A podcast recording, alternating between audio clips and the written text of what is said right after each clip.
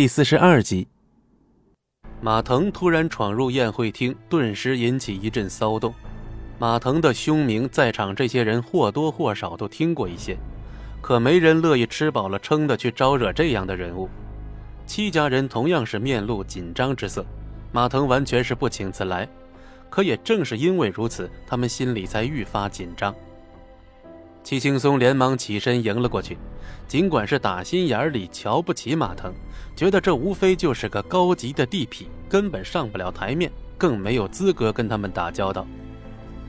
可心里想归心里想，真碰到了，戚青松还是得老老实实的赔上笑脸，屁颠屁颠的自己迎上去。九爷，您怎么有兴致来参加犬子的订婚宴呢？马腾本来就生得一脸横肉。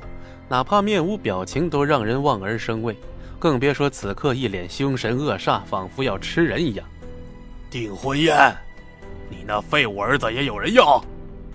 齐青松表情尴尬，嘴角一阵的抽搐。自己全家刚被戚不义揭了老底儿，脸都丢到姥姥家去了，现在又冒出来一个煞星，上来就是羞辱了他宝贝儿子一番。马腾的声音虽然没有那么大。可在场的大多数人都听得真切。七号脸色铁青，被人当众羞辱就算了，偏偏还是个他惹不起的主，也只能强忍着了。七号，那个病你到底治好了没有？莫小倩终于找到了开口的机会，一双美眸中满是担心害怕之色。什么乱七八糟的，那都是假图。七号立刻否认。只是眼底却不自觉地闪过一丝紧张。莫小倩可是个精明女子，自然将那丝紧张看在了眼里，心中顿时有些恼火。最好是这样，否则你别想再碰我。莫小倩心里泛起了一丝恶心，当即决定去医院做个仔细检查。七号冷哼了一声，随即用怨毒的眼神看向台下的七不义，而七不义也察觉到了这抹眼神，立刻回以一抹微笑。就像是在回答七号：“不用谢，这是我这个当弟弟的该做的。”废物七不义，这可是你自己找死，就别怪我这个哥哥心狠手辣。七号心中发狠，绝饶不了七不义。呃，既然九爷有此雅兴，不如留下喝上几杯。七青松岂敢动怒？得罪了这位太岁，可没好果子吃。马腾也不搭理戚青松，杀气腾腾的目光扫视全场，就好像在寻找什么似的。九爷这是在找人？马腾很不耐烦的伸手一推，那戚青松哪里经得起马腾的手劲儿，顿时被推翻在地，跟个苍蝇一样在这叫唤，烦不烦？闭上你的臭嘴，否则老子让人给你缝起来！马腾恶狠狠地瞪了戚青松一眼，戚青松立刻捂着嘴，不敢再出声。这位太岁那可不是光说不练的主，就没他不敢干的事儿。平日里趾高气昂的一批社会名流，此刻都噤若寒蝉，有些甚至不敢接触马腾的目光，避之不及。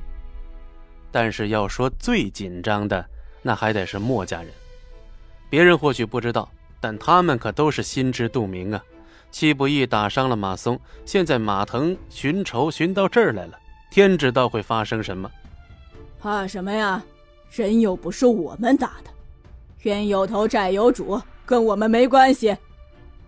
片刻后，马腾的目光终于落到了莫小鱼的身上，随即带着他的手下大踏步的走来。所过之处，所有人立刻退到两边，主动让开一条道。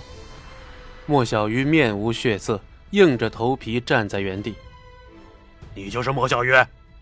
马腾瞪大了眼睛，凶神恶煞之状把周围人吓得后退了好几步。莫小鱼早已经吓得浑身发抖，躲在后面一声不敢吭。一众来宾也都是面面相觑，难不成是这莫小鱼招惹了太岁？